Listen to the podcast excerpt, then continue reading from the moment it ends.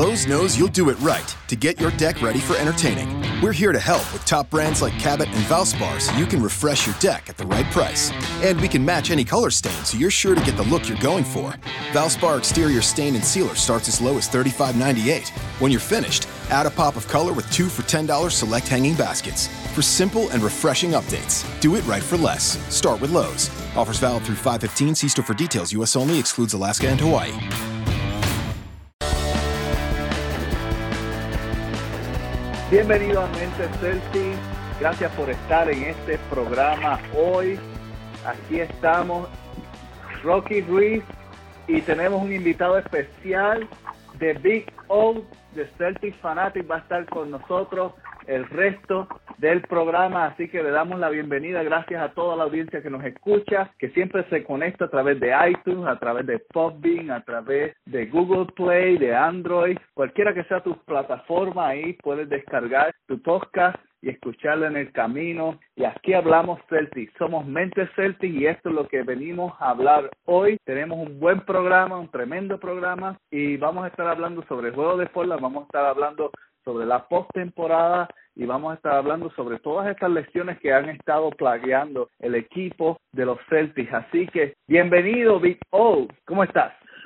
Buenas tardes a todos, estamos bien. Buenas tardes, Rocky. Sí, ¿Cómo vamos todos? Ready, estamos ready, estamos ready. Estamos ya en la, como quien dice, en la esquina final. Faltan 12 juegos para terminar la temporada. Estamos en segundo lugar y nadie nos saca de esa posición. Estamos en segundo lugar y es un equipo que está sorprendiendo. Es un equipo que yo considero especial, porque a pesar de que tenemos talento de jóvenes, uno que otro veterano mezclado en el equipo, han marcado más de lo que se supone que marcara Celtics luego de la elección de Hayward y con esta lluvia de elecciones que estamos teniendo. Sí, la, la gente esperaba que nosotros estuviéramos eh, básicamente en la lotería desde que Hayward se lastimó y aquí estamos en la segunda posición detrás de Toronto porque Toronto básicamente nos quiere perder así que no lo vamos a alcanzar por el resto de la temporada.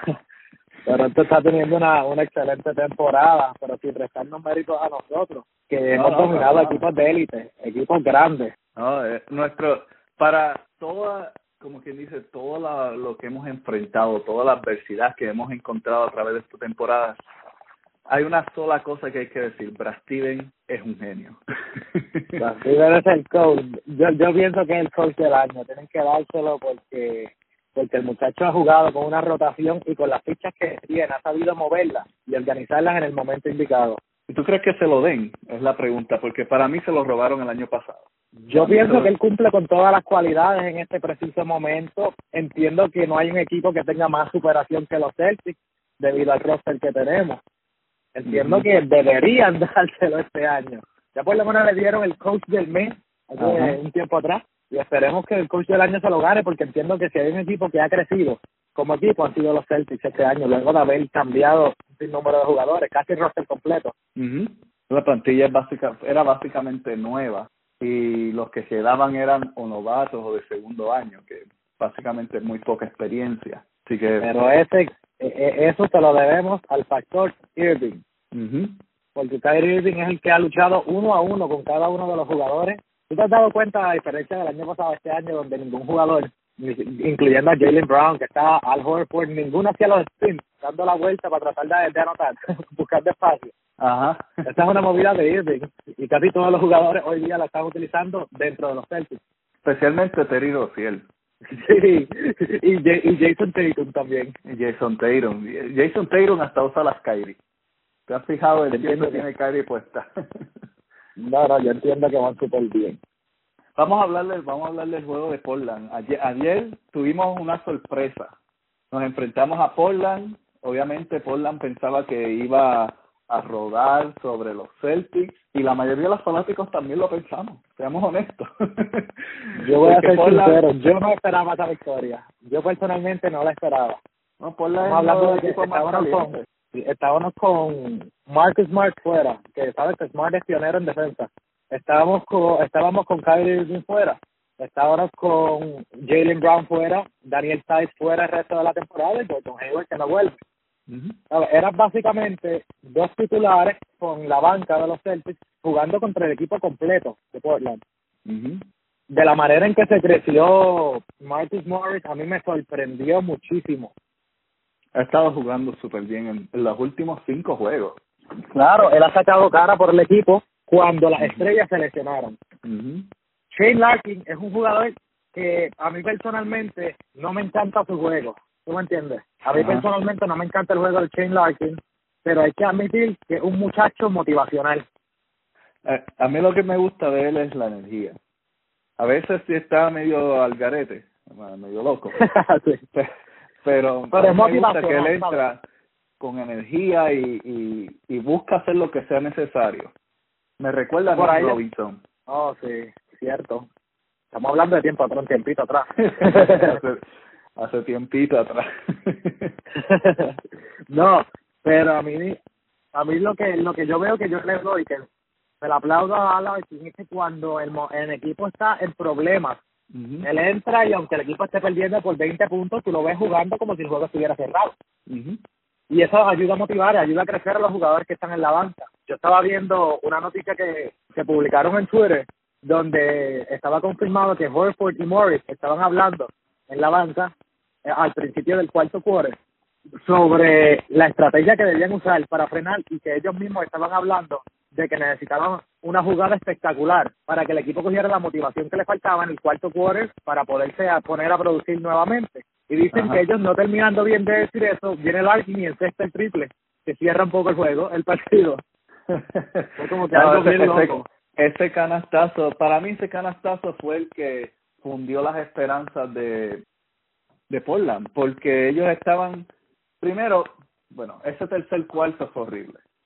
ese Yeah. tercer cuarto fue malísimo y, y todo empezó, yo creo que los árbitros cantaron mal para los dos equipos. Ahí no, no, no voy a tomar la posición de que los árbitros solo estaban cantando mal para los dos equipos, porque no es verdad, estaban cantando mal, mal a, a los dos equipos. Pero en, hubo una jugada en la que Jason Tatum robó el balón y Lillard le brincó encima y le cantaron ofensiva a Tatum. Ah, Tatum, ya, yo la vi, me molesté muchísimo. Y después de Pero esa que la jugada, después de esa jugada fue que nos hicieron el, la corrida porque el equipo estaba frustrado, cualquiera. Eh, y tienes toda la razón, hubieron muchas jugadas que molestaron. Este, ¿Cuántas veces atacaron? Técnicamente, yo digo la palabra atacaron porque a Monroe le dieron debajo del, cantazo, del canasto muchas veces. Sí, los tenía. Monroe se miraba y miraba al árbitro como que, mira, me vio y el árbitro como que el juego. Ajá. Enseñan el replay y enseñan como le están brincando encima a Monroe, que está solo debajo del aro y tiene dos hombres encima y no le cantaron la falta. Entonces lo tenían apaleado a golpe limpio. Eso parecía un- una pelea de boxeo. En un lado de la cancha nada más, porque en el otro hasta el aire lo soplaban. Recuerdas que la última vez que habíamos hablado, habíamos tocado el tema de los posi- del posible candidato que debería entrar a Boston con el 8.4 millones que le dieron por la lesión de Hayward, que yo le dije a usted Ah. que Monroe sería una persona adecuada para el equipo.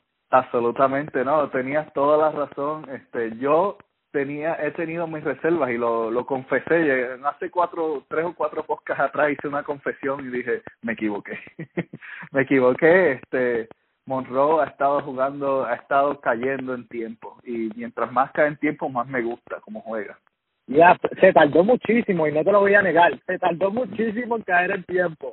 Hubieron como dos juegos que él no jugó porque realmente él mismo, él mismo se sentía frustrado con el equipo y él mismo decía que no lo pusieran a jugar a lo que en la práctica él podía caer en tiempo. Pero una vez ese hombre cogió piso, tenemos un centro bastante dominante debajo del aro. Sí, eh, para mí, para mí, ¿cuál fue el juego? Un, creo, ¿Fue el de Washington? No, fue un juego anterior que perdimos, que, que él estaba básicamente dominando, ni, ni recuerdo, fue hace tiempo atrás. El de Houston, el juego de Houston. Ese fue el juego. Houston. El juego de Houston. Monroe estaba dominando ese juego y lo sentaron al final y yo estoy, me molesté, pero eh, ¿qué uno puede hacer? Pero si hablamos de molestia, yo voy a comentar algo que quizás sea un poco controversial, porque hay muchos seguidores que no les gusta escuchar ese tipo de análisis y en mi opinión personal no, no incluyo ningún, a nadie, no, no asocio a nadie con el comentario. Pero en No, mi ¿para opinión, qué? después del... para que esto es controversial, tira lo que sea, que el fuego, el fuego sale por la bocina. ah, no, pues sí, en mi opinión, luego del All-Star Break, del, pues, Al Horford bajó su rendimiento, no está produciendo lo que cobra, y ya yo dije eso anteriormente dentro de mi, de mi página Celtics Fanatics, Ajá. y por poco nos comen vivo. No, pero es que es que eso no es no es una observación mal hecha, es un factor. Desde y nosotros aquí mismo en el podcast lo mencionamos, el ingenio y yo lo, estábamos hablando de eso hace varias semanas sobre el problema que ha tenido Al Hofford desde que llegó, excepto en el juego de Orlando, que ha sido el único juego que ha jugado bien. Eh, Hofford ha, ha estado básicamente desaparecido en, en, la, en la ofensiva y en la defensiva ha estado lento. Como le robaron el ba- yo no yo no podía concebir cómo Amino le robó el balón y se fue en fast break y él casi ni lo podía alcanzar. cierto es, a- es Amino- cierto. Amino que es una batata. No, no, yo yo tuve que hacer los comentarios fuertes, por, pero cuando yo decidí hacer eso, que fue bien controversial y, y yo fui atacado por muchas personas, muchos seguidores que no estuvieron de acuerdo, pero yo respeto la opinión de todo el mundo. claro, claro. Yo simplemente tenía que hacerlo porque yo estaba haciendo una evaluación de juegos anteriores. Estamos diciendo que un jugador que promediaba casi 20 puntos por juego a principio de temporada está promediando 12.8 Ujú. eh, en la ausencia de jugadores estrellas. Es cuando se supone que tú tomes las riendas del equipo, porque si nosotros tenemos un big tree, ¿sabes? Está considerado que son Hayward, Irving y Horford, porque cuando Hayward y Irving está fuera, tú no tomas la rienda, la está tomando Marcus Morris ahora mismo. Y Jason Tatum. Jason Tatum lo está haciendo, pero estamos hablando del, de, del big tree. ¿Tú entiendes? Que yo entiendo que se supone que lo hiciera esto, que lo que lo tomara Horford, ¿tú entiendes? Porque está, tenemos Claro. dos fuera. Entonces, al yo ver que Morris está dando la cara por el equipo y que inclusive Baines y Monroe están defendiendo ese aro mejor que, que Horford, yo me quedo como, wow, que es un muchacho que está cobrando tanto. Y yéndome un poco más lejos, puedo mencionarte Daniel Kais. ¿Cómo defiende ese muchacho el aro? Súper bien. Que le Ujú. falta por, a- por, por acoplarse, sí. Pero Kais no está cobrando ni siquiera un millón de dólares esta temporada. Para un Horford que está cobrando casi 29 millones de dólares, así. ¿Tú me entiendes? Yo pienso que, yo pienso que yo, hay que hacer algo en el tema Horford. Pero es que realmente no hay muchas opciones. Lo que pasa con Hofford es que cuando Hofford lo contrataron, lo contrataron para jugar con Isaías Thomas. ¿Cierto? Esa, fue, esa es la realidad. Y, y el contrato que le dieron era un contrato para que él firmara con Boston, porque de lo contrario iba a firmar con, con Atlanta o con cualquier otro equipo que le estaba ofreciendo lo mismo. Entonces, eso era en aquel momento, por la alza de la televisión y todo eso, eso era lo que él valía para aquella temporada. Ahora, al tener a un Kyrie que no nos esperábamos que fuera a ser, yo jamás en mi vida pensé que ese hombre iba a tener verde. Hasta que en serio, en serio, yo, yo, eso era lo, cuando yo escuché los rumores, yo dije, ah, déjense, otro, otro rumor fantasma. Porque es que en mi mente era inconcebible que alguien cambiara a Isaiah Thomas por Kyrie Irving. Yo estuve, yo realmente no le encontré un mal cambio, pero me enojé muchísimo cuando se dio ese cambio debido a todo lo que aportó Isaiah Thomas a la organización. Claro. Todo lo que jugó, todo lo que sacrificó, incluso el entierro de su hermana lo pospusieron varios días para que él pudiera terminar la primera ronda de playoffs contra Wizards. Ujú. Absolutamente. De- Lo, lo que Isaías Thomas aportó fue fue más emocional. O sea, toda la fanaticada pues nos unimos a él porque él es una persona que pues tiene las emociones muy fuertes y más pasó la tragedia y la y estaba lastimado y toda la cuestión. Y, y obviamente hasta yo estaba molesto cuando hicieron el cambio, no no porque pensaba que Isaías Thomas era mejor que Kyrie, sino por obviamente por la por la razón de que él se sudó la sangre Sí, porque en la cancha. yo, yo me sentí igual, porque realmente yo siempre he dicho que Kyrie Irving, desde que estaba en Cleveland, era uno de, mi, de mis point guards favoritos. No diría que el top one, pero diría que estaba entre ellos, ¿entiendes? Y a mí me gustaba mucho el estilo de juego de él. Me gusta todavía el estilo de juego de él. pero pero no pensaba que, que Boston iba a reaccionar de esa manera. Mucho menos me gustaba saber que Thomas ni siquiera sabía de ese cambio. Claro. Eso fue algo bien repentino que yo puedo entender que las situaciones suceden. Pero de ahí a tú decirle al jugador estrella de tu equipo que te dejó el corazón en la cancha una temporada y que no solamente hizo eso, junto con Horford llevaron un equipo de novatos a la final de conferencia. Ajá. Siento Ah, que merece un poco más de respeto. Tienes toda la razón. eh, la, la movida que hicieron fue, no fue una movida, como quien dice, muy, muy agradable, muy agradable. En, en otras condiciones hubiese sido mucho mejor, por, pues por las razones que hablas, pero a largo plazo era la movida correcta. ¿Cierto? Y estoy totalmente de acuerdo, de acuerdo con eso. a largo plazo Eh. porque venía él a cobrar un montón de dinero ahora en esta temporada. Kyrie todavía está en contrato y Kyrie tiene 26 cu- años cumplidos y Isaiah Thomas va, tiene 29, que ya está saliendo de su prime. Ya. Entonces, Y fíjate, yo pienso que es un excelente jugador. Cuando los Cavaliers empezaron a, a rumorar que Thomas ya no era el mismo, muchos fanáticos empezaron a decir que Thomas había dañado de por vida. Yo siempre estuve firme. Isaiah Thomas no se ha dañado de por vida. Isaiah Thomas le quedan unas dos o tres temporadas todavía promediando bastante bien. claro, El problema de Isaiah Thomas es que es un jugador estrella. Él viene de liderar a, a los Boston Celtics. Él es un jugador que le gusta tomar sus decisiones, tener el balón y hacer un juego, porque él es un playmaker también.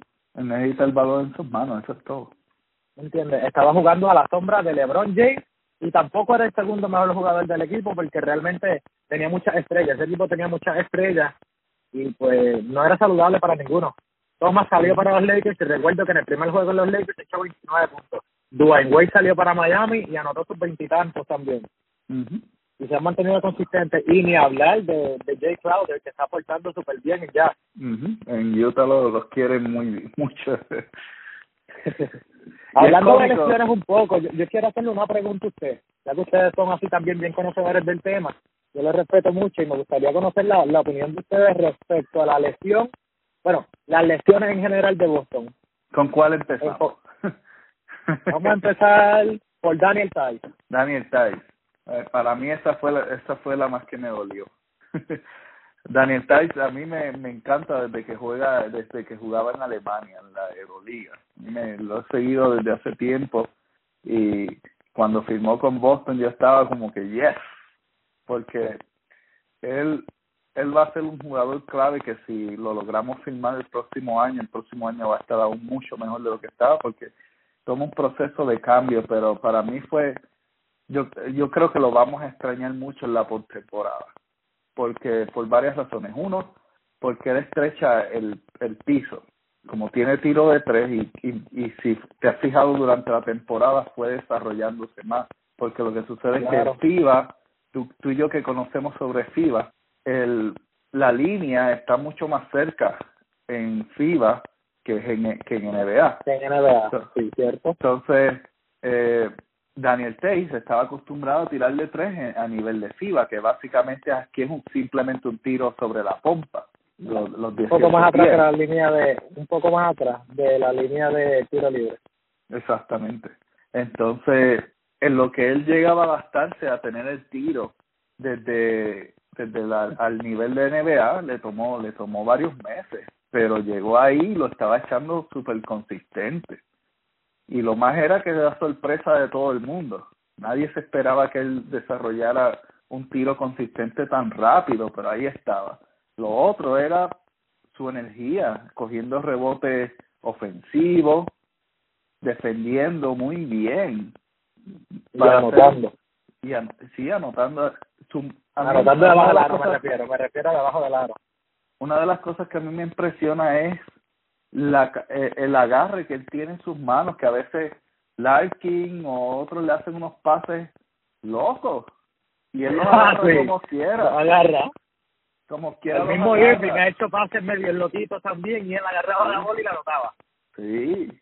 Era de los Entonces- pocos jugadores novatos en los cuales uno podía confiar la- el balón y uno podía estar pues bastante seguro de que si él conseguía ese pase iba a anotar el tiro. Exactamente. Para mí, ellos lo, eh, Boston lo va a extrañar mucho en la postemporada este año. Y si llegamos lejos y Dios permite que podamos llegar a la final, sería sería este muy muy beneficioso tener a alguien como Daniel Tays, especialmente Claro. jugando contra los Warriors. O Houston, cualquiera de los dos, porque ahora los Warriors también tienen como 20 elecciones, están en la misma que nosotros. No, sí, lo, los Warriors, como yo dije, los Warriors han caído a un nivel ya igual de todos los equipos debido a las lesiones. ¿Tú entiendes? Las lesiones le han dado bien duro. Que Durán lesionado y tiene una costilla lastimada. Usted sabe que el juego en playoff es bien físico. Ajá. Tenemos a Curry que se lastima primero el tobillo y luego se lastima la rodilla. Sí, ese es el problema. Ese es el problema. Tener a Magui en tu equipo. Pero ellos están mal porque ellos no aprenden porque tienen a Magui y a Pachulia. sí, a, qué combinación. Los dos leccionadores de la liga. bueno, no. Está en tu equipo. Le falta, le falta añadir a Kelly O'Leary. Hacen el trío. Ah, claro. Pero usted crea, O'Leary le está dando bien duro a Boston este año. Esta temporada le ha dado bien duro. Está jugando súper bien con Miami. Pero lo que me refiero es con la con la habilidad de leccionar a los jugadores. Sí, no, sí. es algo... Pero mira, imagínate, a, a no le quedó de otra que viene a brincar y lesiona a la estrella del equipo que acababa de, de, de regresar ese día. Eso sí que me quedé como que, ¿en serio? cosas eh, pasan en el deporte, pues no podemos hacer nada Son cosas que pasan en el deporte. Puede ser que Houston Houston tenga el camino abierto completo hasta las finales. Yo le voy a hacer una predicción aquí, que es lo que yo estoy viendo. Si Houston logra destronar a Golden State en la división, en la conferencia de ellos, y Boston vuelve a traer, Boston trae de vuelta a Kyrie Irving y a Marcus Smart sin lastimarse durante los playoffs, Boston puede ganar el campeonato. De la única forma que lo veo ganando el campeonato. A Houston no Porque Boston sabe, Boston, sí, Boston sabe jugarle a Houston. Boston sabe detener a los tiradores de Houston. Sin embargo, con Golden State yo no veo posibilidades de un campeonato. Pero aún así que a Golden State le, dan, le han dado fuerte. Le hemos dado fuerte, pero estamos hablando de que ellos tienen, yo creo que la experiencia sería el factor que está, que nos domina a nosotros. Nosotros le ganamos un juego bien cerrado a Golden en la temporada regular, cuando estábamos en la racha de nosotros.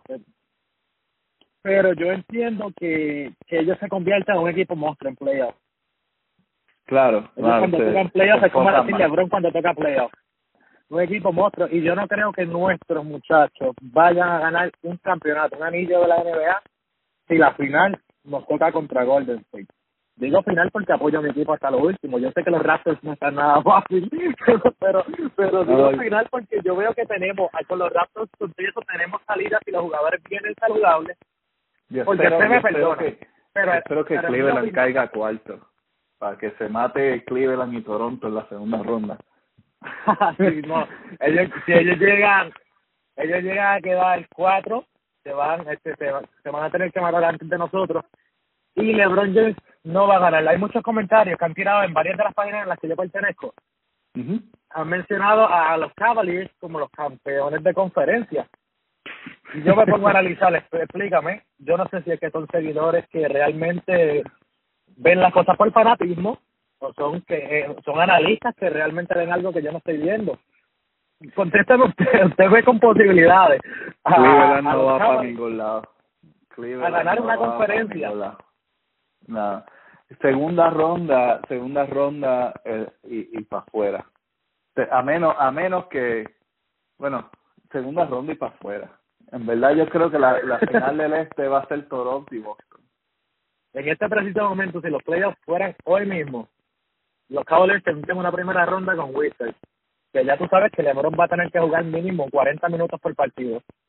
Pero a, no, porque, lo llevan no porque Washington sea un equipo que ponga en peligro a Cleveland, sino porque si LeBron se sienta, ¿quién va a parar a, a, a John Wall? ¿Quién va a parar más que nada, Más que nada, y a, y a Bradley. A Bradley ya. Y él está muy, muy duro. ¿Cómo entiendes? Estamos hablando de que LeBron, LeBron James puede detener a uno de esos dos y entre dos jugadores del equipo podrían tratar de aguantar al otro en los tiros. Pero si LeBron sale sentado Dios no lo quiere y se lesione, porque, ¿sabes? No tengo nada en contra de LeBron James ni de sus seguidores. Ellos, si LeBron James selecciona, no pasan la primera ronda. Con LeBron James pueden ganar la Washington, Pero un LeBron James jugando mínimo cuatro partidos a 40 minutos, más lo que lleva jugando toda la temporada que se ha matado este hombre para llevar a ese equipo ahí. Él va a llegar explotado, el cansancio algo que ataca. Y no juegos tan físicos como los de playoff. Él está jugando un montón ahora para, para tener estas cuatro victorias que tienen. Han estado jugando sus 40 minutos. Gracias a Dios, él aseguró ya su pedazo de los players. Los, los Cleveland ayer aseguraron. Sí, ya están, ya cualificaron. Pero, hay gente Filadelfia está ahí también. Filadelfia, Indiana, los dos están ahí detrás.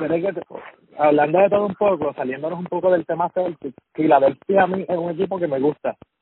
Ellos han pasado por problemas, ellos han pasado por muchos problemas de lesiones. No he entendido nunca el por qué, pero recuerdo que Simon se lesionó ah, el año pasado, ¿recuerda? Markel Force esta temporada se lesionó. Recuerdo a Nerles Noel lesionado también. Para mí, para mí tiene que ver algo con, con los entrenadores. A lo mejor los, los, los, esfuerzan demasiado detrás de los bastidores o algo. O los de los golpe para sacarlo. Puede ser. Mira el problema de Jay Loca por también que tuvieron mucho tiempo. Ellos ahí que ni lo querían cambiar ni le daban participación, que yo entiendo que eso estuvo malísimo. Malísimo porque si tú no quieres un jugador, búscalo un cambio y ellos ofertas de más tuvieron sobre la mesa. A ver, tú no vengas a dañar un jugador así, un jugador joven. Si a ti no te agrada, si tienes problemas con él, sal de él. ¿Qué pasó con, con Greg Monroe, los Suns? Con Bledsoe ese también, en, lo, en, en los Suns. Cuando él pidió salir, lo sacaron, trajeron a Monroe. Monroe no quería estar ahí tampoco, pues lo sacaron ya. Buscaron cambio. Volviendo al tema Celtic, fui por la segunda lección. ¿Qué te pareció la caída de Mark, de, de, sorry, de Jalen Brown? Jalen Brown Wow. Sí, aquí, aquí lo discutimos y básicamente fue, fue algo fuerte. Pero estábamos, estaba escuchando recientemente los comentarios, que los primeros comentarios que él hizo a la cadena eh, NBC Boston. Y básicamente algo, algo que no, que me, me, me preocupó, pero a la misma vez me impresionó. Es que obviamente todos vimos la caída y lo vimos como paralizado en el piso y todo lo que estaba pasando, la gente estaba preocupada, yo dije en mi mente, Hayward parte 2 y ya está, ya yo dije, bendito, no nos sacan la macacoa. Entonces, este, pues se levantó y todo bien. Pues cuando estaba hablando, parte de sus declaraciones, dije, él estaba diciendo que él estaba inconsciente. Él dice que cuando, cuando cayó al piso, él dice que abrió los ojos y la gente ya lo estaba rodeando. Y yo pensé, para mí, yo había pensado que obviamente se había quedado como paralizado, atrofiado por el golpe, pero él estaba inconsciente con los ojos abiertos. Wow, eso, sí se escucha. Eso sí está feo.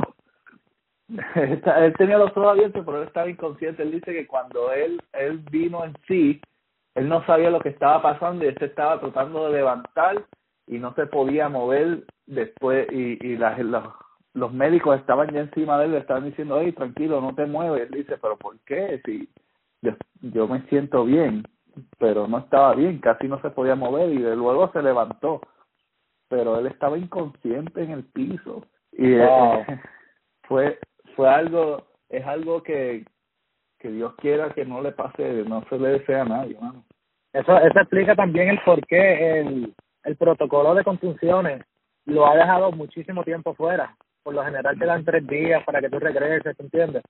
Y él lleva más de una semana fuera.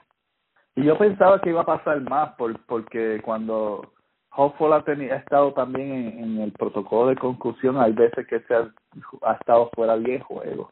Este, pero aparentemente él dice que va a regresar ahora con Sacramento. Vamos a ver si... Sí, mañana. Ya Boston, no la página en sí ni el equipo oficial, pero el Boston Herald dice que la posibilidad es bien grande. Que la posibilidad de que él regrese mañana es bien grande, eso está casi ya un hecho. Yo lo pasé por mi página. Y pues los, pues los seguidores están bien contentos porque es un arma necesaria a la hora de la ofensiva de nosotros. Claro, y, y regresar contra un equipo que, como Sacramento es una buena movida porque no tiene que fajarse, no tiene que jugar muy fuerte, puede jugar más tranquilo, pues lo que sea. Se le pueden restringir los minutos. Exacto. yo creo que yo espero que, que, que llegue que llegue bien, pero wow, ¿qué, qué, tú, qué, qué tú opinaste de, eso? ¿Qué, qué tuviste? sobre sobre yo realmente cuando él cae lo primero que pasa por mi mente porque la caída fue tan fea que yo me impresioné. Lo primero que pasó por mi mente fue igual fuera ahí fuera. Ajá. no veo que no se me vaya a ir él porque ahí sí perdimos las posibilidades de la conferencia. Ajá. aunque Kyrie Irving estuviera en el juego. ¿tú me entiendes? porque ahora ya fue fácil de tener a Kyrie le metemos dos hombres de frente y aunque ese tipo es imparable se le va a hacer difícil y se me va a cansar, ¿te entiendes? Hay que restringirlo. Entonces necesitamos con apo- necesitamos otro tipo de aportadores como Jalen Brown, como Jason Tatum, que empezó malísimo ayer, pero se arregló. al, al final al final a- Al apareció final arregló. Sí. ¿Sabes? Pero yo realmente no espero muchísimo de Tatum en playoffs. No Ah, espero pues muchísimo porque no le puedo exigir, no le puedo exigir muchísimo. Sí, por eso mismo. Porque como es novato, yo no le puedo, ¿sabes? No puedo exigirle muchísimo, ni el, el equipo puede ponerse fuerte. Pero a última hora es su primer año en la NBA, llegó a los playoffs, está tentativo a llegar a final de conferencia. ¿Tú me entiendes? El frío olímpico ataca. Y él sabe lo que es jugar en colegial fuerte, en NBA y temporada regular, por lo que lo ha jugado, pero no todavía no conoce lo que es el formato playoff que es un, un formato demasiado físico, agresivo, y que los árbitros son medio medio medio y, y a veces o sea, se sa- no se ponen el pito para pitar ni nada por el estilo. Se ponen como que déjalo. Sí, pero, y, y que también es un juego que, que tiene ajustes constantes. Que ¿Cierto? cuando el coach hace una parada es porque va a cambiar la estrategia o de cuarto a cuarto el equipo puede cambiar Es- la es estrategia como- para un... Es, es como quien dice que los coaches empiezan a cobrar sus salarios en los playoffs. Ajá. Ahí es que sacan es todas estas jugadas que no tenían. Ajá. Sacan el libro de jugadas que tienen, que, que, que uno ni siquiera se imagina que tenían, que existía. Sí, y, y él, Pero realmente Steven tiene, Brad Steven tiene, tiene bastante porque eso fue una de las razones por las que el Kyrie quería venir a Boston. Él mismo lo dijo que cuando estaban jugando la, aun cuando básicamente Cleveland nos estaba destrozando por 40 puntos, a, a, a Kyrie lo más que le impresionó fue que siempre habían jugadas nuevas que ellos ni siquiera se a- habían visto en ninguno de los cintas que habían estudiado de Boston. E- Ese, ese dato yo no lo sabía, muy bueno saberlo. Ujú. Es una de las razones por la cual Kyrie estaba súper pompeado, emocionado de venir a Boston. ¿Qué crees de la lesión de la rodilla de Kyrie? Hablando de él. Hablando de Kyrie, bueno, este, eso es algo que ya lleva tiempo y básicamente desde Cleveland. eh, Desde el está- 2015 en Cleveland, ya. eso le está le está molestando a él este yo estoy estoy contento de lo que le hicieron fue un procedimiento pequeño y que le sacaron eso lo que es el alambre que sea que le sacaron este Y lo que pasa es que era un alambre que tenía puesto desde la operación del 2015. sí Y, Esas cosas y en, la, en la operación se dieron cuenta que eh, ese era el alambre que había salido del lugar y estaba causando la irritación. Pero imagínate ahí tú, fue. un pedazo de metal rozándote el músculo todo el tiempo no, yo me imagino. molesta a cualquiera mucho jugó yo digo yo No, sí, lo hizo bien. Y la irritación cuando dejó de jugar es porque se le inflamó demasiado ya la rodilla. Sentía dolores, pero Boston prefirió dejarlo fuera. Usted vio lo- los resultados de la operación de hoy, ¿verdad? La- De la intervención, yo lo llamaría. La Sí, de intervención de hoy. Sí, lo, lo, lo vi y también nosotros publicamos un poquito sobre eso. Este, Decía que la rótula de la, estaba completamente curada ajá, y que la rodilla, bueno, eh, eh, estructuralmente hablando, estaba sana. También que lo único que estaba causando la inflamación era el cable de tensión que tenía en la rodilla. ajá. Sí, que esperemos que eso sea cierto y, y que en varias semanas cuando regrese va a estar, va a tener, bueno, yo, primero que nada que no se tire a lo loco, que no se ponga a tratar de hacer el crossover de esos eh, eh, rompe tobillos, sino que deje descansar la rodilla un poco, que se sana un poquito más y deja las cosas para los playoffs. Él va a estar teniendo, eh, ya, por lo que muchos medios están informando que Kyrie va a estar de tres a seis semanas, probablemente seis semanas fuera. Pero yo pude investigar por una fuente que tengo dentro de los Boston Celtics donde dice que eh, lo van a estar revaluando en tres semanas exactamente y que hay grandes posibilidades de que en tres semanas él se regrese. Perfecto. Para mí, para mí que él regresa para o el último juego de la temporada de la temporada o para el primer juego de los playoffs. Yo pienso que ellos deberían, depende de cómo vaya evolucionando todo, claro. Kyrie Irving debería empezar en los playoffs y si nosotros estamos dominando cómodo la primera ronda, yo lo aguantaría hasta la segunda. Ahora, si estamos en problemas en la primera ronda, pues va a ser inevitable el regreso de él. Claro, y depende de, también, obviamente tú, tú quieres todos tus jugadores en la cancha pues, y va a depender de cuál es el, el equipo que nos toque. Hasta ahora, Miami es el que parece que nos va a tocar. Hasta el momento parece que Miami sí es el que nos va a tocar y, y yo veo bien pocas posibilidades de que eso cambie. Pero todo está posible porque realmente si Milwaukee gana y Miami pierde, se cambian las posiciones. Entonces nos tocaría con Milwaukee la primera ronda. ¿A quién tú prefieres? Entre Washington, Miami y Milwaukee, que son las tres posibilidades, ¿a qué equipo tú preferirías jugar? Entre Washington, Miami y Milwaukee, ¿cuál de los tres equipos tú preferirías jugar? ¿Y por qué? Una, una primera ronda, yo entiendo que no, yo preferiría jugarla contra Milwaukee. Yo también, yo estaba diciendo lo mismo. Porque Miami nos ha causado muchísimos problemas y Washington es un rival eterno de nosotros siempre en, en, playoffs. Exactamente. Son dos equipos que van a dejar el corazón. Ya, sí, ellos van a dejar el corazón jugando contra nosotros. Es un equipo que está fracturado en este momento. Nosotros sabemos jugar la Milwaukee. Milwaukee solamente, tengo entendido que nos ganó un juego esta temporada. Y fue el segundo juego. Luego que, le, que Hayward seleccionara el primero, en el segundo lo perdimos también. Perdimos dos juegos corridos. Yo eso mismo pienso que Milwaukee también sería mi preferido entre todos. Milwaukee o Indiana, pero Indiana no va a caer tan abajo. Mm, veo bien pocas posibilidades de que Indiana baje mucho.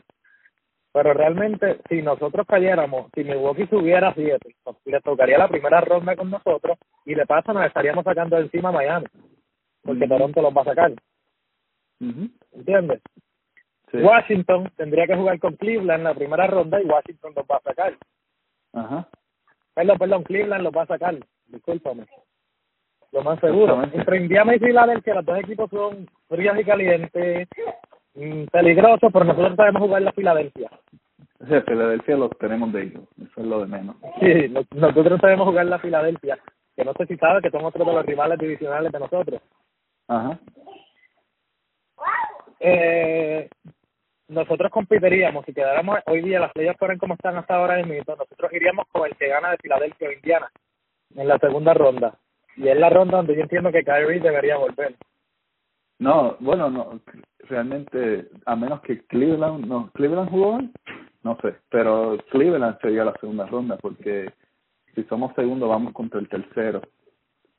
No, yo entiendo que somos primero y ocho arriba dos y siete abajo, tres y seis arriba de nuevo, y cuatro y cinco abajo.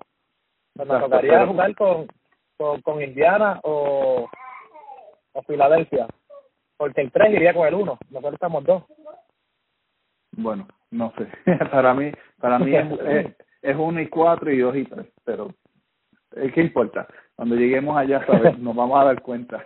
ya sabremos allá ya cuando estén los braques puestos, ya, ya sabremos. A mí me encantaría enfrentar a Cleveland en una segunda ronda, voy a ser sincero. A mí me encantaría. Siempre que le jugamos a Cleveland en segunda ronda, lo jugamos mejor que en una tercera, eso sí es cierto. Pero estábamos hablando de que para ese tiempo estaba por y Kevin Garnett. sí, no. Estamos hablando de, de tiempo, hace un alrededor de casi 10 años por ahí atrás. Ajá. Y yo pienso que, que nosotros tenemos buenas posibilidades si Kyrie y Marcus Smart, tenemos, no hablamos de su lesión, por irresponsable, porque usted me perdona, pero Marcus Smart es uno de mis jugadores de defensa favoritos del equipo. Yo le tengo mucho apoyo a ese jugador, pero realmente cuando se lastimó la mano fue por, por rabioso, por irresponsable, cuando perdimos contra los Lakers. Luego de eso vuelve a lastimarse la mano. Eh, cuento, manda un balón, que es verdad que se puede pecho a tratar de salvar el balón, pero... Sí, una cosa la, la, la mano probablemente no había sanado completamente. Yeah. Y le, le tienen que hacer una, una intervención también a Mark. Sí, ya, ya, eh, eh, bueno. Ya, eh, supuestamente él está para regresar cerca de la, al final de la primera ronda, al principio de la segunda ronda. Así que. Así es mi. Y yo espero contar con él, por eso quiero que lleguemos a una a una segunda a una segunda ronda y entiendo también que, le, que tenemos el equipo para ganar una primera ronda. Claro. Porque yo confío yo confío plenamente en la banca de nosotros combinada con los que tenemos ya. Que con el regreso de Brown vendrían siendo de los titulares Peyton, Horford y Brown. Ajá. Ah, somos tres titulares más. ¿Qué usted piensa de, de este nuevo? ¿Sabe que, que Boston solicitó la ayuda pues por los, los jugadores lesionados? Pues, No sé si leíste algo. Sí, sí, ¿Viste leí eso. ¿Viste el nombre de Sean Kilpatrick? Ujú. El Kilpatrick ese de que jugó más, jugó primero para los Nets, si no me equivoco, y su contrato más re- jugó con los Bucks también y su contrato más reciente fue por 10 días jugando con los Clippers. Ajá. ¿Qué piensas Pues- de él en la pieza Celtic? Sí, si llegamos a tenerlo, porque están saliendo otros rumores que, que alguien le ofreció un oferta. contrato, un contrato más alto. Bueno, si termina con nosotros es una buena pieza, él, él juega, juega decente, juega decente, aunque realmente este año no jugó muy bien, pero el año pasado con, con Brooklyn dio, dio un buen resultado. Así que para tener a alguien más en la banca que pueda mantener a Nadal un poquito sentado, Yo estaba viendo que el año pasado, estaba leyendo, estuvo promediando 13.1 puntos por juego y la temporada anterior 13.8 o algo así, 7, con Brooklyn. Sí, y que cuando lo volvieron a firmar esta temporada con los contratos cortos, estaba haciendo, ¿sabes? Salía de la banca, no tenía muchos minutos y estaba promediando 4, cuatro puntos algo por juego. Pero yo personalmente no lo conozco. Yo nunca lo había visto, no había escuchado de él. Yo no pude hacer mucho análisis en mi página porque realmente no sé. Pero ya que usted lo conoce, usted me puede orientar. Él, es, él es un tirador. Es básicamente un tirador. Este tiene un buen rango de esquina. Básicamente él se postea y la tira. So, ese es su, su y es, y es certero. Bastante. I mean, está en los, en los 36, 30, entre 36 y 39 por ciento. Que no es, obviamente, Stephen Curry, pero no es malo tampoco. Bueno, Por por lo menos podría estar más, más el balón que Marcus Smart, ¿verdad? Que tiene muchos problemas de vez en cuando. Marco, Marco está disciplinado, eso sí, eso es algo y hay que, hay que, desde que regresó de, obviamente y se, se lastimó, pero desde que regresó estaba jugando más disciplinado en, en tirar y eso, pero sí, tendría mejor tiro que, que Marcos Smart. Y ¿Ustedes recuerdan que tiro Marcus que, Smart- que Nadal. Ah, sí, no, Neider a mí, yo entiendo que es frío y caliente. más tiro que Neider y, y, ¿sabes? si tenemos a alguien que y tú sabías que Neider era uno de los que dominaba la Euroliga. Un jugador que anotaba en la Euroliga y era súper, súper letal en la Euroliga. Cuando yo leí los datos de Neider, yo me quedé como que, wow, vamos a tener entonces un jugador que es un monstruo. ¿Me entiendes? y pues no me ha sorprendido mucho. Hay que ver la diferencia entre NBA y Euro- Bueno, bueno, También. y, y aún en el con con Maine, con los Red Claws, él Ajá. él estaba promediando casi 22 puntos por juego con los Red Claws y ganó el novato del año en en, en la liga de, del D League, bueno, ahora el G League, pero él ganó sí. el novato del año el año pasado. Eh, por por su por su tremendo juego eh, en la liga, pero no es lo mismo. No es lo mismo en una liga, razón porque pro- para mí Nader es nuevamente es el tipo de jugador como Isaías Tomé, no quiero decir que tenga el mismo calibre, pero que necesita el balón en sus manos. Es como líder de equipo. Nader, no, no, no necesariamente, porque él casi ni la pasa tampoco. Este, él es, él es un anotador y él es un playmaker. Él necesita la bola en la mano y tiene que, él penetra muy bien y tira de tres muy bien. pero necesita necesita el balón en la mano y en Boston nunca lo va a tener. Punto. En Boston él tiene que ser un una persona postea que tira. Y ese no es el juego de Nadal, por eso es que no ha cuadrado muy bien con el equipo. Si hubiera que salir de Horford, ¿qué opciones usted vería para la temporada que viene? Aparte de un milagro. Tráeme tres nombres. Aparte de un milagro que alguien quiera su contrato. Porque está difícil. Para mí, yo lo veo bien difícil que, que Hofford vaya a salir. Para mí, que Hofford va a completar su contrato. Para mí, este, él completa su contrato en Boston y después va a firmar por el mínimo veterano con un, equipo. A lo mejor con nosotros mismos. Pero él va a estirar ese contrato hasta más no poder porque él quiere cobrar los chavos, el dinero. Entonces no, no lo va a aceptar. Y nadie va a tratar de... Ya, no, es fácil, no es fácil aceptar ese contrato. Ese contrato no, nadie lo va a coger. A menos que alguien, un equipo súper desesperado y lo que nos va a dar por él va a ser nada. Probablemente lo que haga es que nos quiten por coger el contrato. O sea, que tengamos que darlo con un pick de primera ronda o algo así. Por eso yo no veo que vayamos a salir de él. Yo creo que él termina el contrato con Boston los cuatro años y luego firma tal vez una extensión por el por el o el mínimo de veterano o la extensión media de los 5.6 millones. Pero y es triste porque yo creo que es un jugador que tiene tiene buen potencial a pesar de que pues ya está entrando en edad uh, para lo que es NBA, ¿entiendes? Ya está dentro de la edad, tiene potencial y yo creo que él podría ser útil, de utilidad en cualquier equipo, ¿entiendes? Claro, estoy de acuerdo. Aún después de esta temporada, aún él tiene un contrato completo.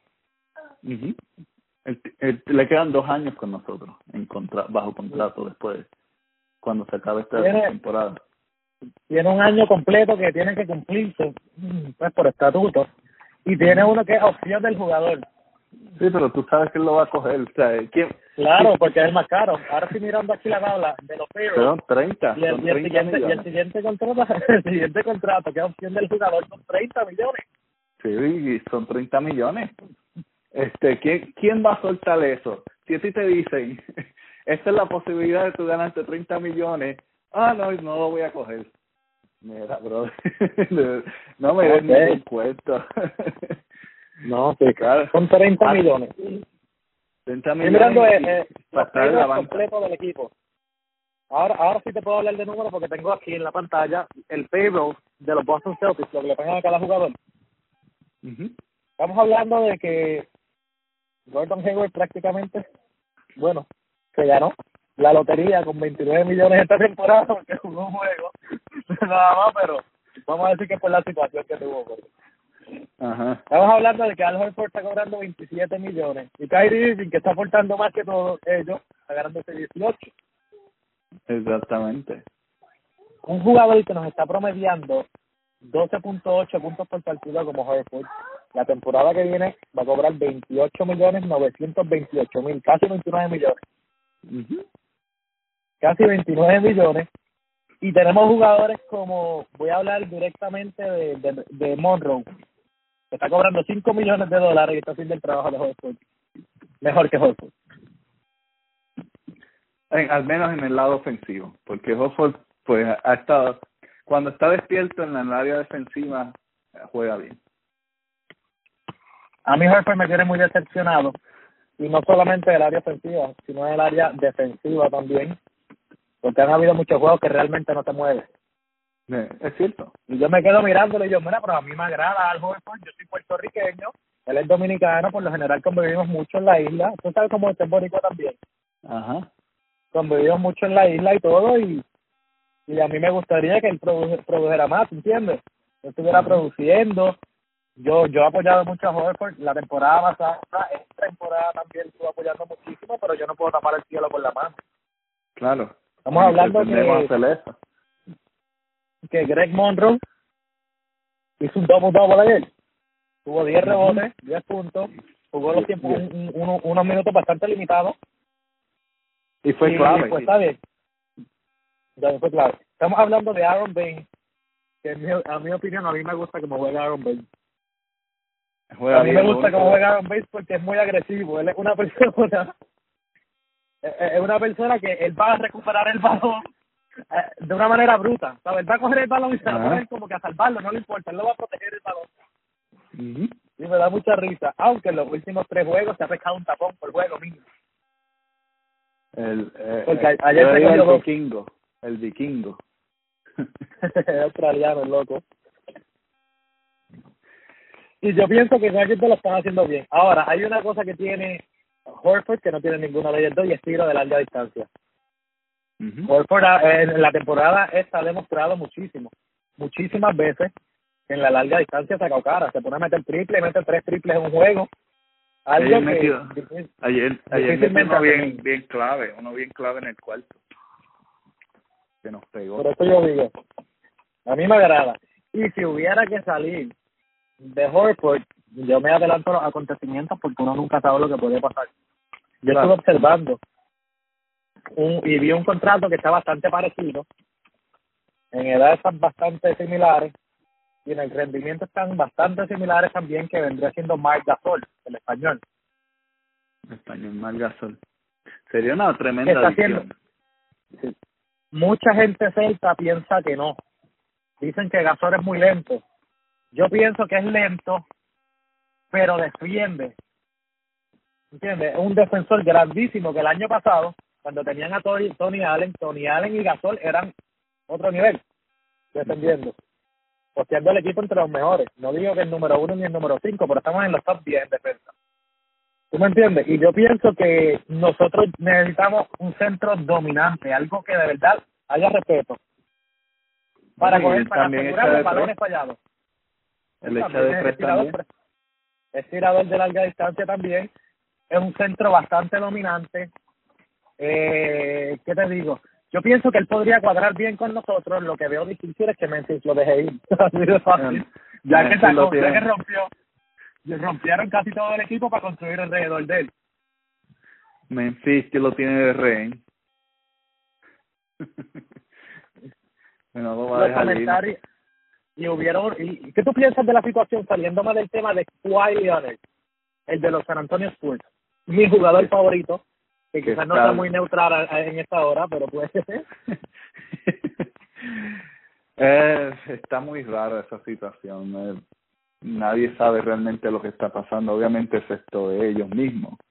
Pero Kawhi lleva dos temporadas pidiéndole a la, a la, a la, a la gerencia de los Spurs que le traigan jugadores contendentes, jugadores buenos con los cuales él pueda ganar otro título. Ellos han decidido y han apostado por firmar a veteranos como Manu Ginobili, que lo han hecho súper bien, en mi opinión, el mejor jugador latinoamericano que ha habido. Tony Parker, el francés, que también, pero ya son unos jugadores que no te dan ni el 50% de lo que te daban temporadas atrás. Claro. Porque son buenos, pero ya están viejitos. Y esos son firmas más de respeto, de honor por lo que han hecho la franquicia. No hay, no hay ninguna otra razón por que ellos estén ahí. Ya, pero yo recuerdo que Parker y Ginobili anunciaron su retiro porque ya ellos entendían que su carrera había terminado y la misma gerencia se fue sobre ellos, dándoles contratos de un año nada más para que para tratar de mantenerlos en el en el equipo. Luego sale un amigo personal de Leonard, quien es comentarista, no recuerdo su nombre en este preciso momento, y dice a los medios que, que Leonard habló con él y que Leonard quiere salir de los de los Spurs debido a que pues ya ha hecho varias peticiones y el equipo no le está respondiendo a lo que le está pidiendo. Y, y surgieron un montón de, pues obviamente cuando se pone alguien en el mercado de cambio se rumora, pues sabes que llegan las las opciones rápido. Claro. Todo el mundo empieza a tirar sus cartas sobre la mesa. Boston fue uno de los primeros equipos en hacer eso. En contestar hacia eso y surgió un rumor bien fuerte de que Cowboy quiere ir porque Cowboy está buscando un equipo contendente. Claro. Al título. ¿Piensas tú que habría posibilidad? Y si hubiera posibilidad o no, ¿por qué? Uf, yo lo veo, yo lo veo muy, muy difícil. Um, no, lo podemos, pudiésemos hacer, pero nos va a costar tanto que no sé si sea viable. Porque a la primera te va a costar Jason Taylor y Jalen Brown. Estaban hablando en, en, en, el posible cambio que, que mencionaron, ¿cierto? Pues mencionaron que en el cambio tendría que estar incluido Aaron Baines primero, uno de Marcus Smart o Marcus Morris tenía que estar en el cambio y uno de Jalen Brown y Jason Tatum. Sí. Serían tres jugadores que pedirían por él y estaba Baines obviamente como obviamente él jugó ya anteriormente con Popovich y pues les parece buena oferta. Mencionaron uno de Marcus Smart y Morris que se me hace difícil escoger, pero yo me diría yo creo que por Morris, yo, yo me quedaría con Morris y ofrecería Smart y Tatum y Brown que me tienen veremos porque los dos son talentos jóvenes considerados intocables por la franquicia de Boston. Bueno, yo para, escogería, yo me quedaría con Tatum. Para Dani no hay nadie intocable. Dani cambia hasta la hasta la maíz y lo deja. Pero ¿Sabes quién yo considero que no va a cambiar, que sí, sí es intocable? Gordon Hayward. Por, te explico por mis razones. Por Te, te explico mis razones. La, la razón más grande, una de las más grandes que Brad Stevens y él son amigos personales, Brad Stevens es amigo de la familia y todo. Segunda opción, Gordon Hayward es aparte de ser un jugador excelente, es, es marketing para Boston. El jugador blanco que va a tratar de reflejar lo que fue Larry Bird. Larry Bird en los Boston Celtics. Entonces, eso es más marketing. Están tratando de buscar un jugador blanco que juegue súper bien y que ellos puedan proyectarlo de los años 80. ¿Entiendes? Ajá. Para volver a llamar. Eso es una estrategia de marketing. Claro. Por eso yo entiendo que el único jugador intocable que tenemos hasta el momento es Gordon Hayward y entiendo que Jason Tatum también es considerado intocable por la organización y no lo van a sacar. Sin contar Rosier. Rosier no se va a ir porque todo el mundo sabe que Rosier es el jugador favorito de, de Danny. Mm Todo el mundo lo sabe. Cumplen el mismo día. Ellos mismos hablaron públicamente y dijeron que Danny dijo que la primera persona que felicita cuando se levanta es a Rosier y Rosier a él cuando se levanta. Entonces, ellos tienen una amistad bien fuerte porque Danny dice que él le recuerda mucho a Jason Kidd en el estilo ofensivo. Palabras de Danny no mía. Eh, Terry Rossiel es un, es un personaje. Oye, pero hablando de todo un poco, ¿usted le parece que que cómo usted lo, lo cataloga? Luego yo te doy mi opinión porque estamos aquí Ah, preguntando ahora- a los dos. claro, Terry, Terry ha, estado, ha estado alzando su juego. Lleva, ¿cuánto? Pues, sus más de 20 juegos promediando doble dígito. Este, él ha estado alzando su juego. Este, a, a mí me gusta el juego de él, a mí me gusta el juego agresivo y está aprendiendo a controlar el balón, algo que no tenía a mitad, del- aún a la mitad de esta misma temporada, no todavía no controlaba el balón eh, cerca del aro y está empezando a entender cómo, cómo meter puntos cerca del aro. ¿Está de acuerdo entonces conmigo con, con que el factor Irving ha ayudado muchísimo al equipo? Absolutamente, no, Ky- Kyrie de verdad, eh, si hay alguien que se ha beneficiado, y lo mencioné al principio, cuando estábamos hablando sobre Kyrie, es Rociel. Rociel ha, se ha beneficiado al punto que su primer juego que comenzó, el triple double, después el segundo, puntuación de carrera, más, más puntuación en su carrera. Y cada vez que, que, que él ha estado jugando, comenzando, ha estado jugando súper bien. Ah, para mí lo único que y, y yo lo había mencionado en el podcast en un podcast anterior que me preocupó que me preocupa actualmente es que el Rociel es muy ambicioso. Y, y con razón porque tiene talento. Pero me preocupa que vaya a sacrificar el equipo de juego por lucir en algún momento Claro, Pero- vendría siendo un poco de, le falta un poco de madurez deportiva. Exacto. Él está ambicionado Ajá. que quiere ser el comensal y, y tiene el talento, no es no es por nada, tiene el talento y todo eso. A mí me gusta Pero- mucho, realmente en mi, opi- en mi opinión personal, Rosier es uno de mis favoritos y tú puedes entrar a ser fanático y te das cuenta. Lo que Hayward, eh, inactivo. Yo sigo metiendo posts de Hayward por, la vaina para que no lo olviden. Para que no se olviden de Gordon Hayward. Este. Kyrie Irving, Jason Tatum, Terry Rozier, Son jugadores que yo considero protegidos míos, ¿entiendes? De hecho, cuando todavía de Rozier no se hablaba casi, yo fui el primero, cuando yo todavía no tenía mi línea de Celtics Fanatic, yo fui el primer analista que le dedicó un post completo a Terry Rozier en las páginas alrededor de las de nosotros, yo estaba en fanáticos de la NBA, hablando del rendimiento y de cómo podría evolucionar este jugador si se lleva por las riendas correctas.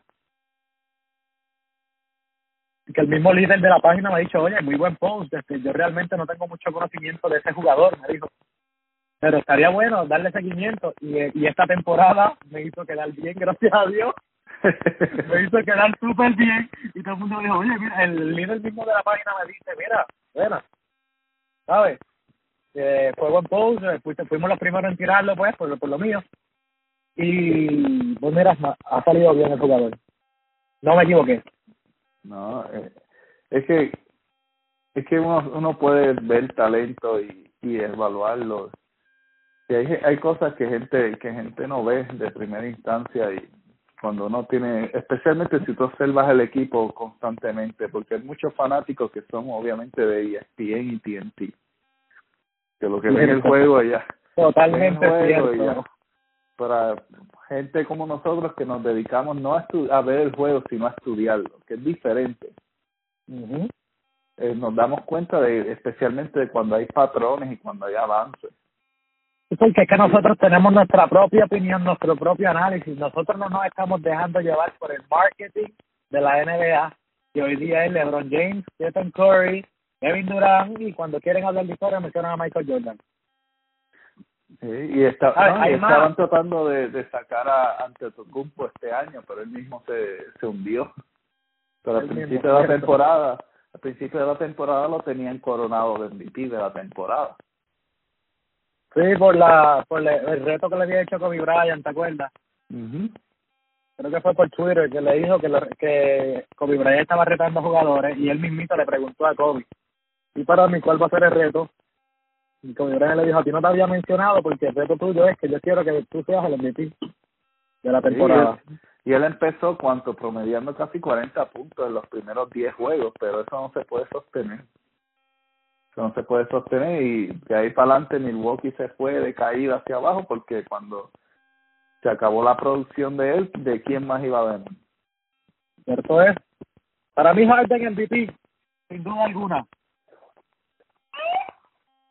Para mí James Harden es el MVP sin duda alguna. Sí, Harden se lo va a ganar este año. Mucha gente está diciendo que LeBron, otros están mencionando a Anthony Davis, que Anthony Davis ha tenido un oh. progreso grandísimo esta temporada pero para mí se llama James Harden el MVP.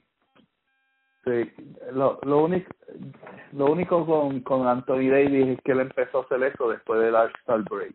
Después del Cierto, es lo mismo que yo contesté cuando me preguntaron a mí en un live al, al cual me invitaron. Ajá. Yo yo dije que Anthony Davis lo está haciendo excelente, pero está produciendo luego de la mitad de la temporada, luego del All-Star Break, fue que es donde se creció más, a producir más.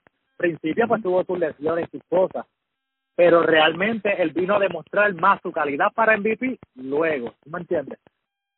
Que no es que yo le esté quitando crédito, porque mucha gente piensa que no, de Big O es Celta, hay mucha gente que dice no, de Big O es Celta, él, él nunca le va a dar apoyo negativo, yo pienso que el MVP de este año es James Harden y no es de los Celtics, ahí me mencionaron a Kyrie Irving en el top 5 y yo le dije que no, yo no tengo a Kyrie Irving en el top 5 de, de MVP este año, y yo soy Celta hasta la muerte.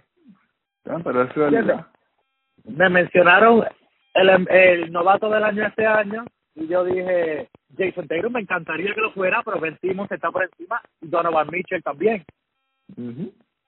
yo no puedo tapar el cielo con la mano. Me preguntaron el jugador defensivo del año y yo dije, aunque me encantaría que Marcus Smart estuviera entre ellos y yo lo pondría en un top 5, yo el Embiid está matando la liga en defensa. Absolutamente. ¿entiendes? Y ahí, no sé, está bueno, eh, para, Dwight Howard. Para mí, va a ser Rudy Gobert. Oh, Gobert también, sí. Rudy Gobert va a ganarse ese premio este año porque es que sus números están muy anormales. Cuando él está en la pintura, cuando él está en la, en la cancha, el promedio de defensa baja de 102 a 93.1 Oh, shit. No, pero, y tampoco podemos desprestigiar a Marcus Smart.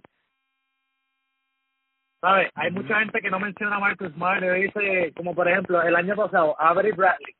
¿Te recuerda cómo defendía ese, ese varón? Y ni siquiera lo pusieron en, en, en la competición de los mejores cinco. Exacto. ¿Tú me entiendes? Que el mismo Thomas hizo un post, sabe que él es bien, bien impulsivo. El mismo Isaiah Thomas hizo un post que, que por lo menos debería, deb- debía haber sido considerado entre las mejores defensas.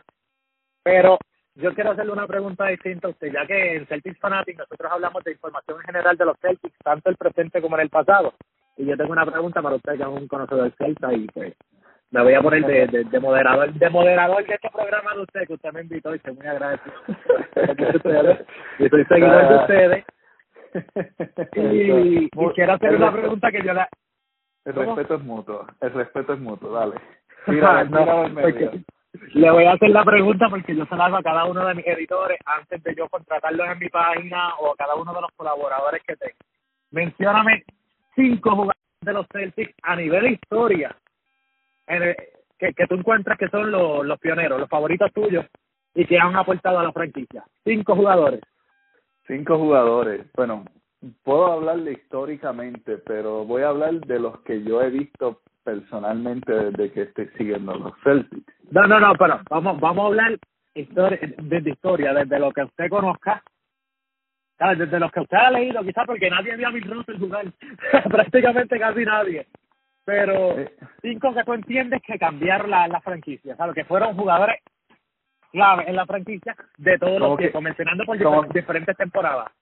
Como si fueran los mis cinco top de la historia.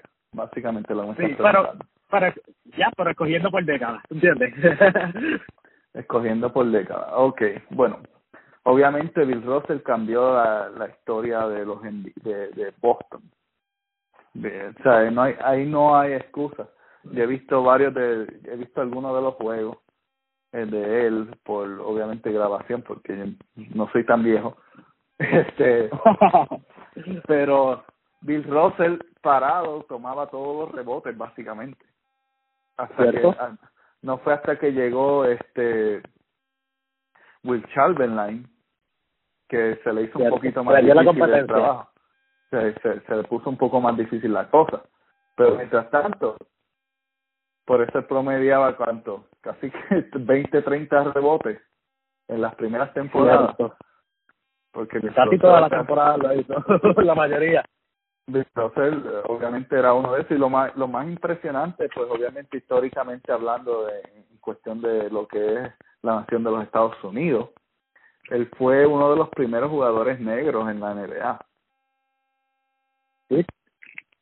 él fue uno de los primeros Yo no vi a Bill Russell jugar, solamente he visto videos por YouTube y esas cosas, pero sé muchísimo de él, yo he indagado muchísimo en la información de él porque cuando tú no viste a jugar a un jugador y quieres hablar de él, tú tienes que conocerlo. claro Como también buscando información, yo hago una pregunta mucho, pero no, vamos a, vamos primero a continuar con esto y luego te digo. Dale. Bueno, obviamente eh, también estaba, um, oh, se me olvidó el nombre.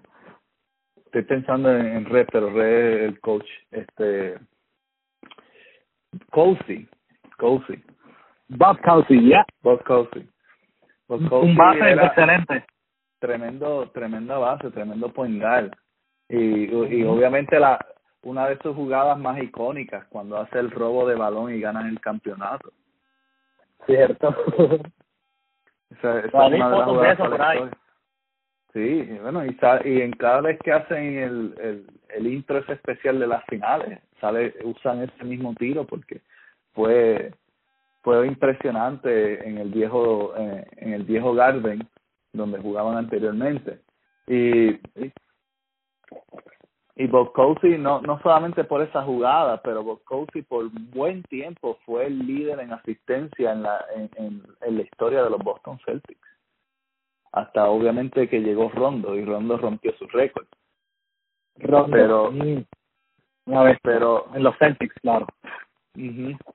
Pero Ro- Rondo rompió su récord, pero también hay que contar algo diferente. Número uno, este, en aquel momento las asistencias se contaban muy diferente La asistencia se contaba de que eh, básicamente el pase tenía que, que el moverse directamente a, a la posición de tiro. Si la persona uh el balón, si la si daba ya no contaba la asistencia ya, ya, no contaba la asistencia. Ahora ahora no ahora te dan una asistencia hasta por mirar a la persona. Ahora te pasa el balón puedes driblarla buscarte espacio tirarle y le pues la tienes por eso todo el mundo tiene triple doble ahora mismo. Cualquiera hace un triple doble hoy día por, porque las asistencias eh, pero en aquel momento era difícil y aún así Boscovski estaba promediando casi 11 asistencias por juego en, una, en algo tan complicado. Entonces, quiere decir que el movimiento de balón era muy, muy impresionante. Buenísimo. Mucha gente dice que en aquel tiempo la liga no era tan buena como ahora. Yo pienso lo contrario. La liga tenía eh. menos equipo, pero las reglas tampoco protegían tanto a un jugador. Exacto, no, y no solamente eso. En aquel momento el juego era de precisión. La persona para estar en la liga tenía que tener tiro. A hoy día es atleticismo. Pero en aquel, en aquel momento era tiro. Tú ves, tú ves esos juegos y esos juegos, esa gente casi no fallan. Es cierto, ¿eh? Casi no falla porque ese era el juego, el juego era precisión, movimiento, movimiento, movimiento y tiro, movimiento, movimiento y tiro. Obviamente después llegó, llegó un Doctor J y empezó a cambiar la historia. Y llegó Michael Jordan y, y básicamente cambiando. básicamente destruyó destruyó lo que era el panorama de aire pero también está, no, no podemos decir que Michael Jordan fue el único, porque había un Magic Johnson y había un Larry Bird, que es el próximo Celta de la historia. que, entonces tu tercero es el, el Larry Bird ya. Larry Bird, obviamente, eh, no sé el, cuánto, cuántos juegos ha tenido. Ícono de los Celtics. El único jugador al que Michael Jordan no le ganó un juego de postemporada. no, porque obviamente eh, Boston estaba bien duro en esa, esa época, cuando Jordan estaba empezando en la liga. Estaba Kevin McHale, que era un power forward exagerado. Yo recuerdo, yo, yo he escuchado muchísimo de Kevin McHale y Robert Parrish también. He leído muchísimo de ambos. Joel Paris era un, matador en, en, la pintura, de perdón, en, la defensa. Ese es el trabajo de él. Pero Kevin McHale inventó muchas de las movidas que hoy usan. El open under, eso lo inventó Kevin McHale. Uh, no tenía idea de eso. Esa fue, era esa, esa era su movida, que él salió de colegial. Y Laribel era tan y tan dominante. Era y tan certero dominante que hubo, hubo una ocasión que en su segundo eh, el segundo año en el eh, en el que estaba Kevin McHale era su segundo año el tercer año de Bird. Había el récord de los Celtics en puntuación en aquel momento estaban un poco más bajitos eran 41 puntos. Y viene y Larry Bird le dice hoy vamos a romper el récord lo dice así por, por decirlo. y viene y dice, y no solamente eso, va a romper el récord de asistencia. También. En el mismo juego. Y la gente como que se lo cogió a broma. Kevin McHale terminó con 43 puntos. Y Larry Bird terminó con 18 asistencias. El récord anteriormente eran 12. Diablo. En el, no, pero ahí no se queda la historia. La historia se pone mejor porque en el próximo juego, cuando vienen a entrevistarlo a Larry Bird al principio del juego, le preguntan, eh, le dicen, wow, tú, tú nos predijiste que esto iba a pasar y ahora Kevin McHale tiene el récord de juego de más puntuación en un juego de, de los Boston Celtics. Y Larry Bird le dice, sí, él lo tiene, pero ya, ya le ha cargado el título por demasiado tiempo, ya es tiempo de romperlo. Larry Bird... Ay, son los 60 de Son 60 puntos. Este fue el juego donde él hizo los 60, que él tiene récord todavía hoy día. Ese era, ese era. Larry Bird, bueno, lo, una de las, no sé si tú has escuchado esta anécdota, pero yo vi parte de este juego, no lo vi completo, pero vi parte. Eh, porque el juego estuvo muy, estaba muy impresionante. Él dice que está aburrido. Dice, yo estoy aburrido. Hoy voy a jugar con la mano izquierda. Echó 38 puntos con la mano izquierda. Nunca usó la derecha en todo el juego. O sea, estamos hablando de que probablemente Larry Bird era el jugador más dominante eh, básicamente, no, no el más dominante, pero uno de los más dominantes en la historia de la NBA. O sea, estamos hablando de que si uno de los más dominantes en la historia, probablemente el, jugador más dominante de los Celtics en la historia. Bueno, en una en una entrevista reciente se le hicieron a, al mismo Michael Jordan. Se estaban preguntando, se estaban preguntando que qué pensaba de, obviamente, de quién, LeBron James. Ajá. Porque esa siempre es la, la comparación. Michael Jordan le dice al reportero, si Vélez estuviera jugando ahora mismo, no hubiese nada que ver con lo de Bron. Esa fue su respuesta ya.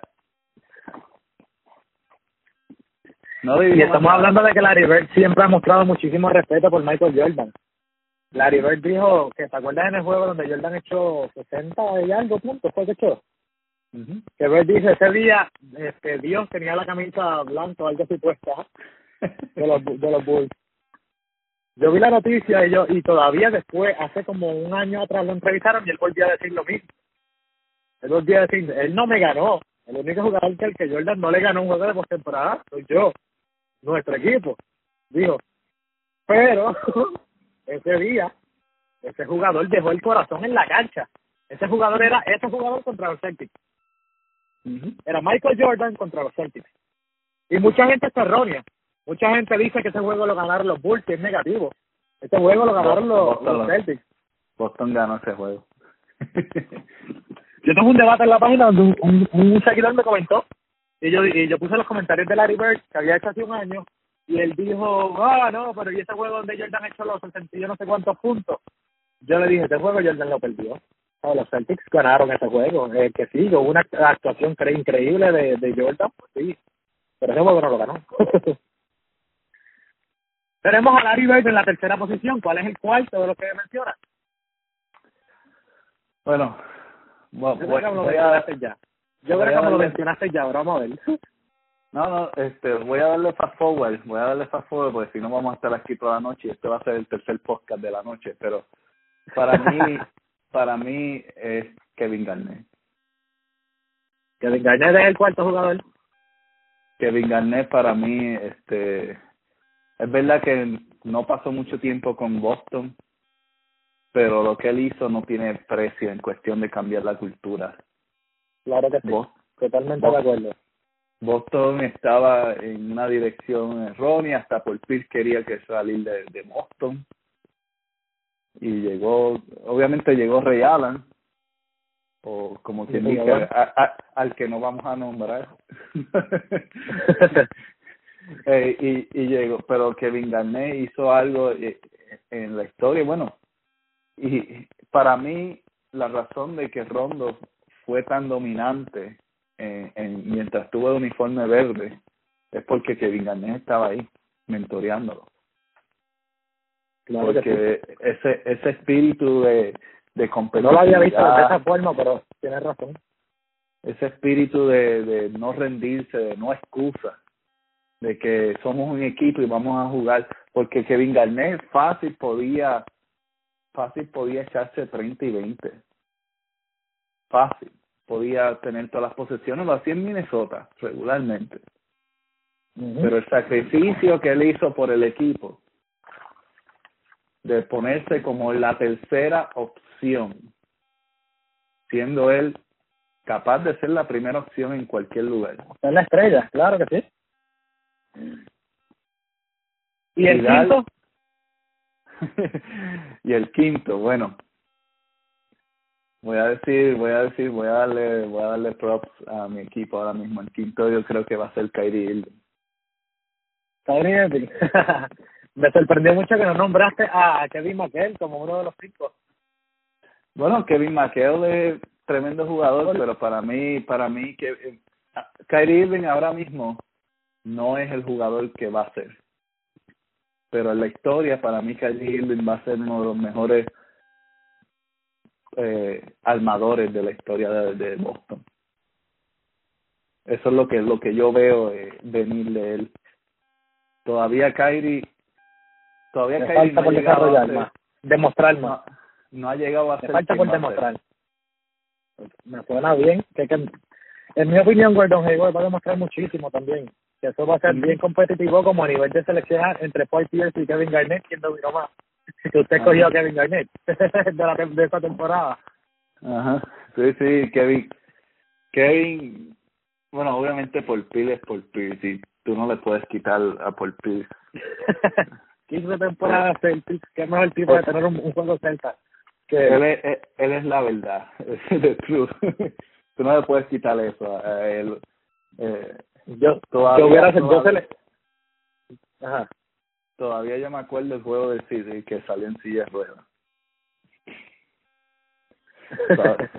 Ese juego para mí eh, está en mi memoria incrustado. Me recuerdo Te marcó la vida. Le marcó la vida a usted. porque cuando ese hombre entró a la cancha después de, ese, de esa actuación tan digna de un Oscar, cuando entró a esa cancha, ese aro estaba botando fuego de la línea de tres. Yo en mi top 5 seleccioné a Bill Russell, a Larry Bird, a Kevin McHale, a Kevin Garnett y a Paul Pierce. Me sorprendió mucho que mencionaste dos jugadores que no mencionan casi, que son Bob Cousy y Kevin Garnett. No lo menciona casi nadie. Eso demuestra que usted ha analizado, ha analizado el equipo de Boston desde antes, ¿entiende? Para usted saber por qué usted escogió a Kevin Garnett o a Bob Cousy, que muchas personas conocen que existen, pero no lo ponen entre personas que, que han influenciado mucho en la en la en la franquicia celta.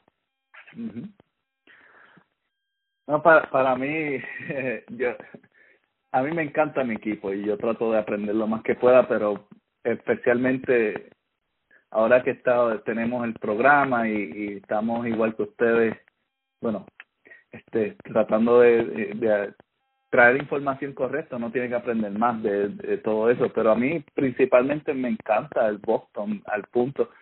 Lo más que me una de las cosas que a mí me, me impresionó y siempre me llamó me atrajo hacia Boston es el hecho de que no sé si tú te has fijado que ellos tienen un eslogan no sé si llamarle eslogan pero como una frase que en, en, en medio de su gimnasio y dice ¿qué duele más? esforzarte ahora o perder luego. No tenía conocimiento de eso, pero me encanta. Para hacer un Y, y, y eso eso siempre me ha llamado la atención. Si tú si tú te pones a si mira la próxima vez que, que transmitan una de las prácticas en el gimnasio ese pequeño que ellos tienen, gracias a Dios van a tener uno más grande, pero está puesto en una de las paredes. ¿Cómo se dice la frase? Pues, eh, la estoy traduciendo de mi mente de memoria, pero es, es, es, es ah, dice, ¿qué duele más? El, el dolor de trabajar fuerte ahora, de esforzarte fuerte ahora, o el dolor de perder. Ah, ok. Luego. Perfecto. Si tú le pones, lo buscas y, y lo dice, lo dice, está en, en una de las paredes, está justamente debajo donde tienen el banner vacío. No, perfecto. Yo voy a darle seguimiento a eso hoy. A darle. A ver, a ver, porque me está gustando, me gustó la frase. Y siempre me ha llamado la atención, me ha llamado la atención esto del equipo. A mí, yo yo mismo, yo fui dirigente de un equipo de baloncesto en Puerto Rico allá por varios años. Y básicamente yo lo que usé fue el libro de los Rivers. el libro de los Rivers. El, la, la jugada de los Rivers, eso era lo que yo usaba. Y las frases mismas de ellos. Esa, esa era una de mis frases. La otra frase, Ubuntu, obviamente. ¿Cómo? El Ubuntu, la frase de Ubuntu. Okay. La frase de Ubuntu dice, Ubuntu es una palabra africana que significa todos somos uno. Bueno. Básicamente, básicamente representa representa que en un equipo todos somos parte.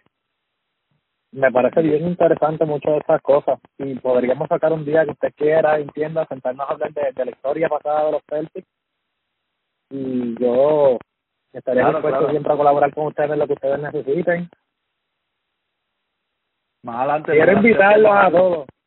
Quiero invitar a todo el mundo que pasen por mi página Celtics Fanatic. Ahí tenemos un conjunto de editores. Tenemos a De Campos y tenemos a The Roo, que son dos de los co- colaboradores míos, bien fuertes. También los invito a que sigan fanáticos de la NBA y NBA Nueva Generación, que son muy buenos. También, y Mente Celtics, no se pierdan los podcasts aquí. Estamos al día. Desde Celtics Fanatic. Y gracias, Gracias. Rosy, por todo. Gracias, Big O's. Como siempre, ya vamos, más adelante te tendremos otra vez aquí en el programa, nos estarás acompañando y, y vamos a hacer varias cositas más adelante. Y luego, eh, amigos y amigas, manténganse conectados, suscríbanse al podcast, eh, síganos en, en las redes sociales como Mente Celtic, estamos en Instagram, estamos en Facebook, estamos en Twitter. Um, también sigan al Big O 24, que está avanzando y esa página está casi, casi llegando a los 8000 fanáticos y si no te has inscribido y no le has dado like, ¿qué estás esperando? Ve y dale like ahora mismo. Es más, cierra, pa- pausa el programa ahora mismo y ve allá y dale like y asegúrate porque este esta, e- ellos saben de baloncesto, ellos saben de Boston Celtics al igual que nosotros y estamos colaborando y vamos a hacer varias cositas y como le hemos estado anunciando en otros podcasts que pronto, eh, prontamente aproximadamente en el mes de mayo vamos a estar transicionando también a tener videos en vivo. El ingenio y yo vamos a estar hablando en vivo y, y en algunas vamos a también tratar de incorporar a nuestros amigos de Celtic Fanatic también en esto y vamos a tra- colaborar juntos eh, y si tú nos estás escuchando y también eres colaborador de alguna página de, de, de los Celtics o, o reportero o lo que sea, contáctanos. Queremos queremos crecer nuestra red porque estamos aquí para apoyarnos. Para, amamos el mismo equipo, ¿por qué competir? Vamos a darnos la mano juntos y crecer. Así que Que la gracias está a la por- puerta. Eso es así, gracias a todos, gracias Big O, como siempre, es un placer tenerte y conversar contigo y nos fuimos en un super podcast bien largo porque es que esto está interesante, esto está interesante, No. pero Sabes que estamos para colaborarnos en las que sea y siempre vamos a estar disponibles a hablar, a tocar los temas profundos y los temas controversiales también. Usted sabe cómo es esto. Somos un equipo de trabajo bueno y tenemos muchos proyectos en conjunto juntos. Esperemos que podamos desarrollarlos de la mejor manera posible.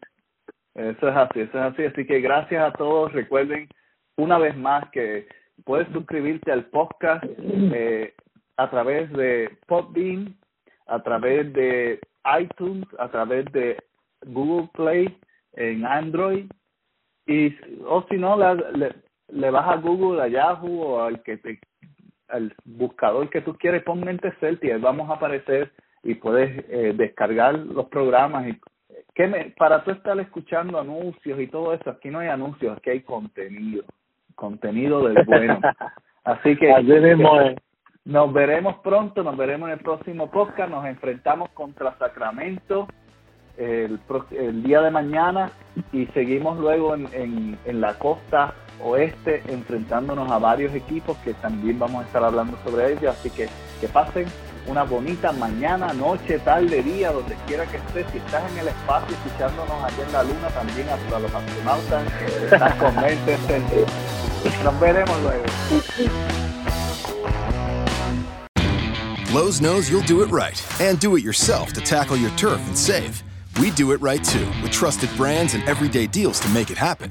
Now get two 25 quart bags of Miracle Grow all purpose potting mix with fertilizer for just $12. Plus, get four for $10 select Bonnie vegetable and herbs. For great savings on spring projects, do it right for less. Start with Lowe's. Offers valid through 515 while supplies last. Bonnie offer valid on 19.3 ounce pots. See store for details, U.S. only. Excludes Alaska and Hawaii.